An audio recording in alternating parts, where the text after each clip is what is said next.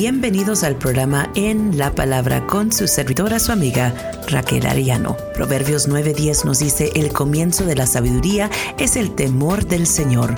Conocer al santo es tener discernimiento.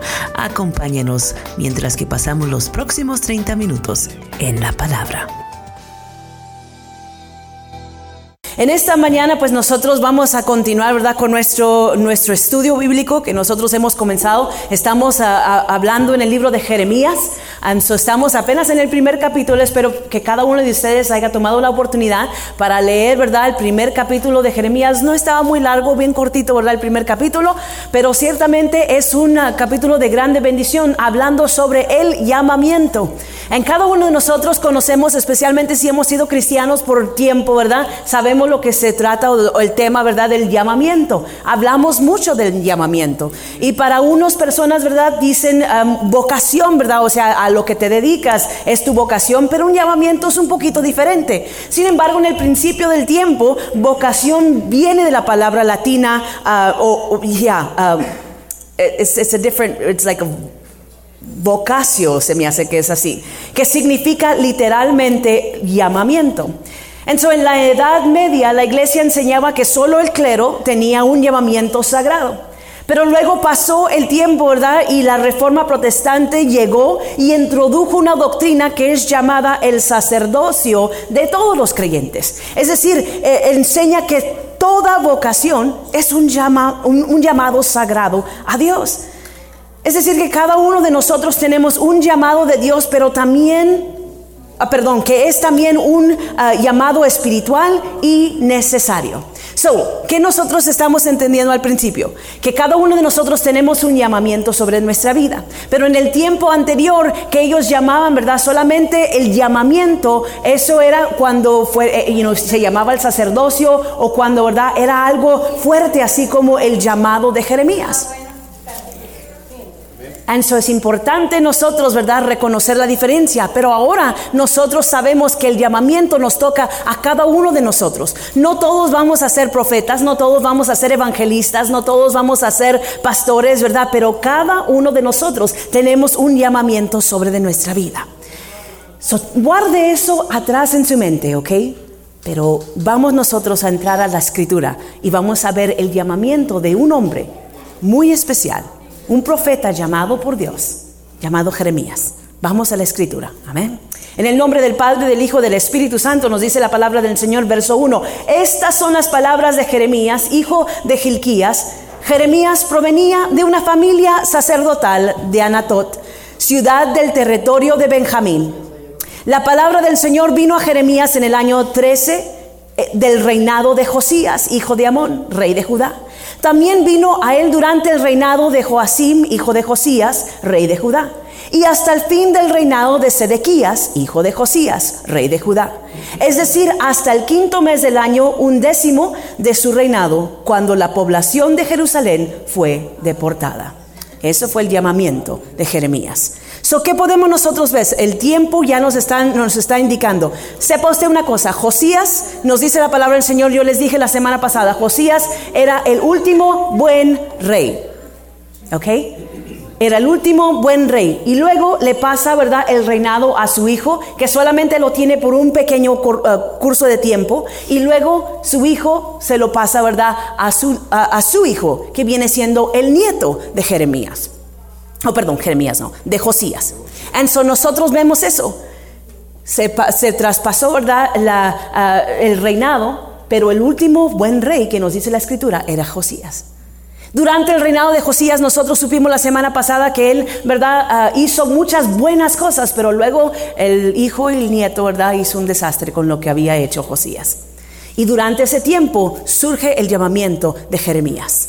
So, en un tiempo dificultoso. La semana pasada hablábamos nosotros que durante este, estos tiempos y en tiempos bíblicos, los, ¿verdad?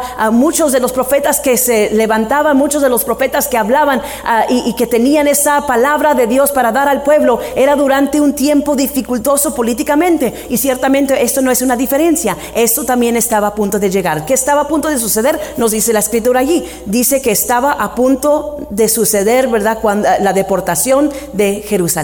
¿A dónde? A Babilonia. ¿Qué estaba pasando, verdad? ¿Qué estaba pasando entre los dos lugares? El tiempo era entre ah, los, el pueblo de Dios, ¿verdad? Ah, acudía a Babilonia y luego acudía a Egipto y que le ayudara el uno para el otro para combatir, ¿verdad? Ah, lo que ellos estaban pasando entre esas dos fuerzas. La realidad es que este pueblo pudiera haber levantado sus ojos, alzado sus ojos, ¿verdad?, hacia el Señor, porque Él quería ser el libertador. Dios estaba listo para libertarlos, Dios estaba listo para pelear por ellos, Dios estaba listo para dirigirlos a ellos a un lugar de victoria. Sin embargo, ellos estaban mirando a lo más fácil, a lo que sus ojos podían ver. A veces era Egipto, a veces era Babilonia, pero nunca ellos voltearon o tornaron su corazón completamente al Señor y llega el exilio a Babilonia.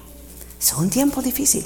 Verso 4, que nos dice, la palabra del Señor vino a mí. ¿Qué está pasando? Entonces el llamamiento, ¿verdad? De ah, Jeremías llega a este punto. Verso 4, la palabra del Señor vino a mí. Verso 5 dice, antes de formarte en el vientre, ya te había elegido. Antes de que nacieras, ya te había apartado. Te había nombrado profeta para las naciones. So Jeremías había sido elegido. Que es decir, que Dios lo había seleccionado desde antes, ¿verdad? Del fundación eh, del mundo, antes del principio del tiempo. Aún nos dice Salmo capítulo 139, verso 16. Dice, tus ojos vieron mi cuerpo en gestación. Todo estaba ya escrito en tu libro, todos mis días se estaban estaban diseñando, aunque no existiría uno solo de ellos, aunque todavía no existía, Señor, tú ya sabías, tus ojos ya estaban sobre mí, ya estaba mi nombre escrito allí, ¿verdad? En tu mente y en tu corazón. Es lo que nos dice el salmista, una poesía hermosa, ¿verdad? Pero que ciertamente nosotros estamos viendo. Dios mismo le está diciendo a Jeremías, antes de, de formarte en el vientre, yo ya te había elegido. Yo ya te había escogido. Eso quiere decir que nosotros no tenemos, ¿verdad? Opción en, en todo, en el llamamiento. No, siempre tenemos nosotros opción. El Señor nos llama, el Señor nos forma, Él nos hace con cualidades, con características, pero luego nos llama a nosotros a apartarnos, a consagrarnos, a ser santificados. Nos llama, nos hace la invitación a que nosotros lleguemos a ser aquel vaso de honra que Él puede usar pero de que cada uno de nosotros hemos sido formados y seleccionados, absolutamente sí.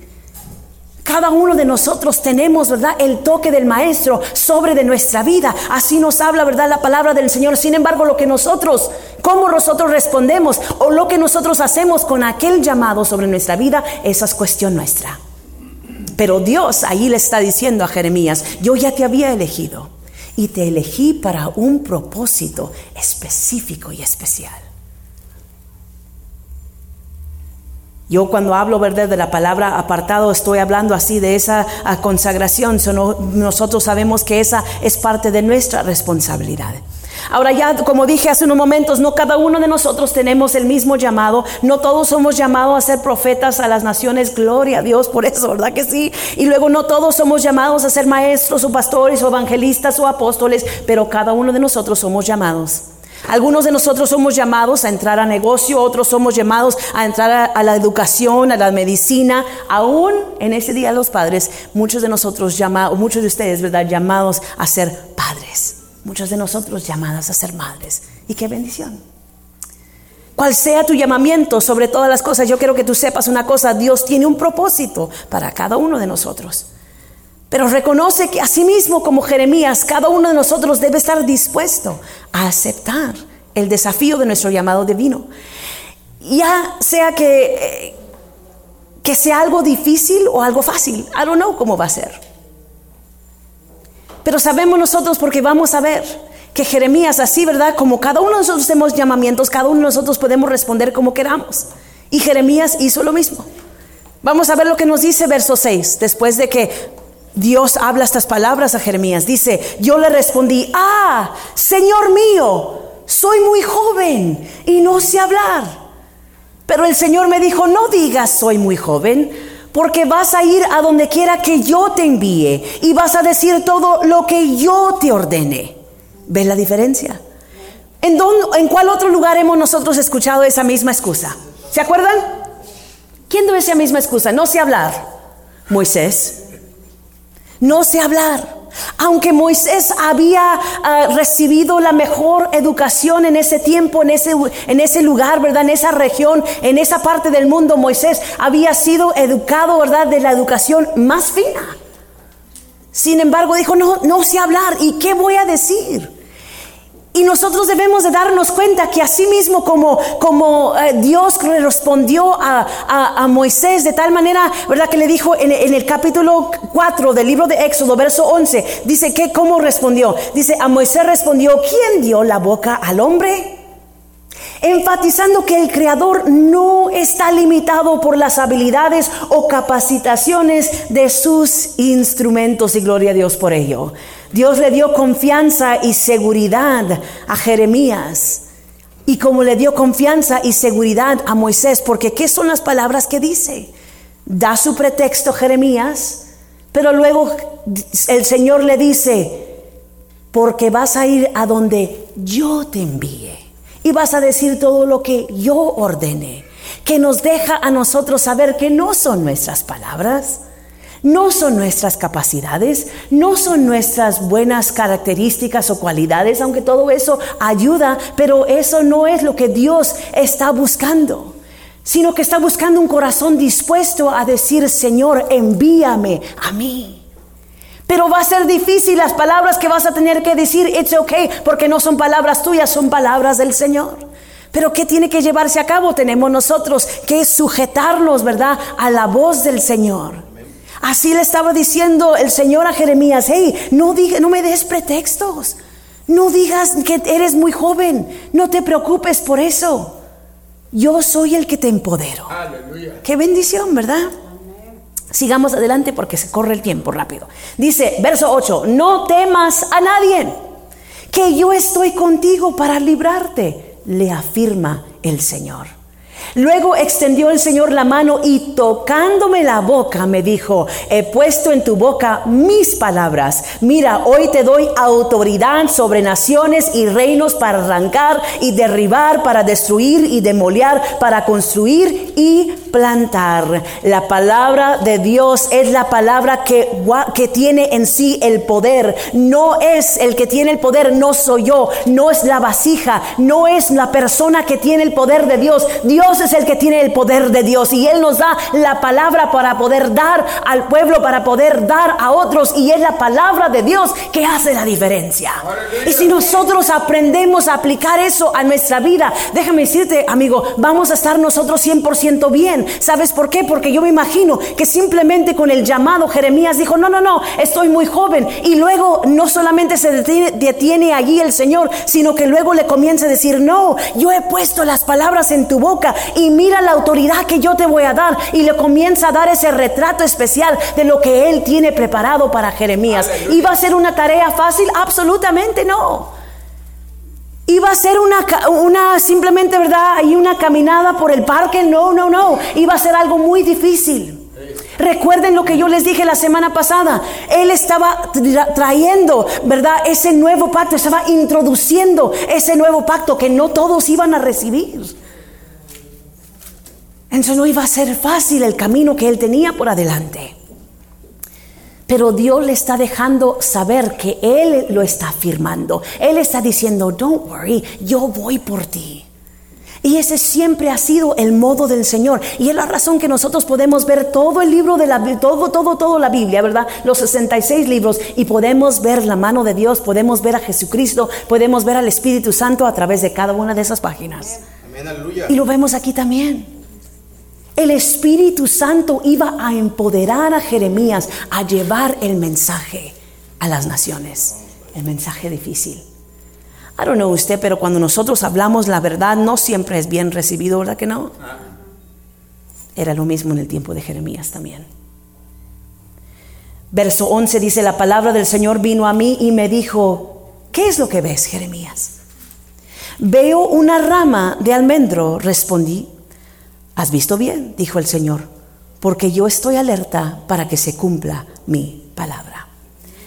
Son una de las cosas que nosotros podemos saber Y les dije, ¿verdad? Anteriormente un diccionario, un uh, almanaque, ¿verdad? Que, nos muestra lo que el, mundo se miraba en ese entonces. Es importante para nosotros y un buen recurso para nosotros tener, ¿verdad? En nuestra misma, en, en nuestra casa.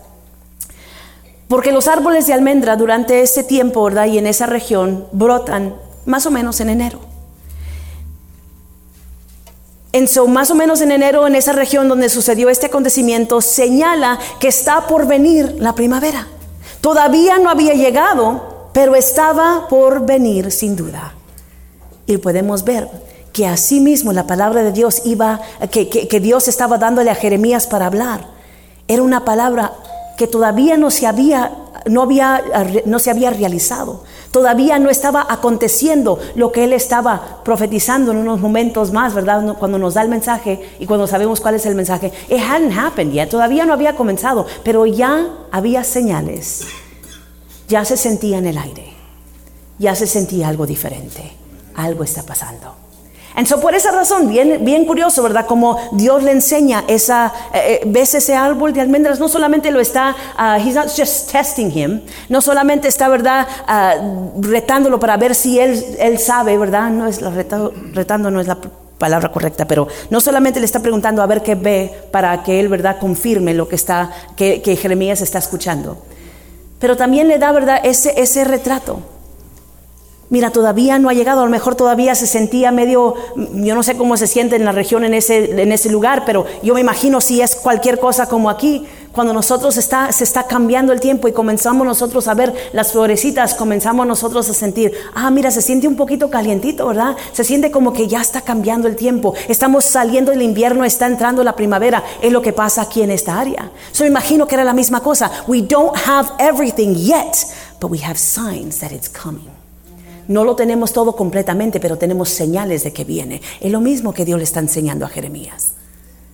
Y luego que le dice, la palabra del Señor vino a mí por segunda vez y me dijo, ¿qué es lo que ves? Ve una olla que hierve y se derrama desde el norte, respondí. Entonces el Señor me dijo, desde el norte se derramará la calamidad sobre los habitantes del país. Yo estoy por convocar a todas las tribus del rey, de los reinos del norte, afirma el Señor. Vendrán y cada uno pondrá su trono a la entrada misma de Jerusalén. Vendrán contra todos los muros que la rodean y contra todas las ciudades de Judá yo dictaré sentencias contra mi pueblo por toda su maldad, porque me han abandonado, han quemado incienso a otros dioses y han ordenado las obras, perdón, han adornado las obras de sus manos.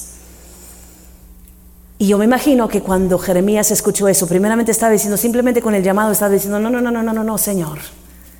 Y luego escucha el mensaje y me imagino cómo se sentía Jeremías. Imagínese usted.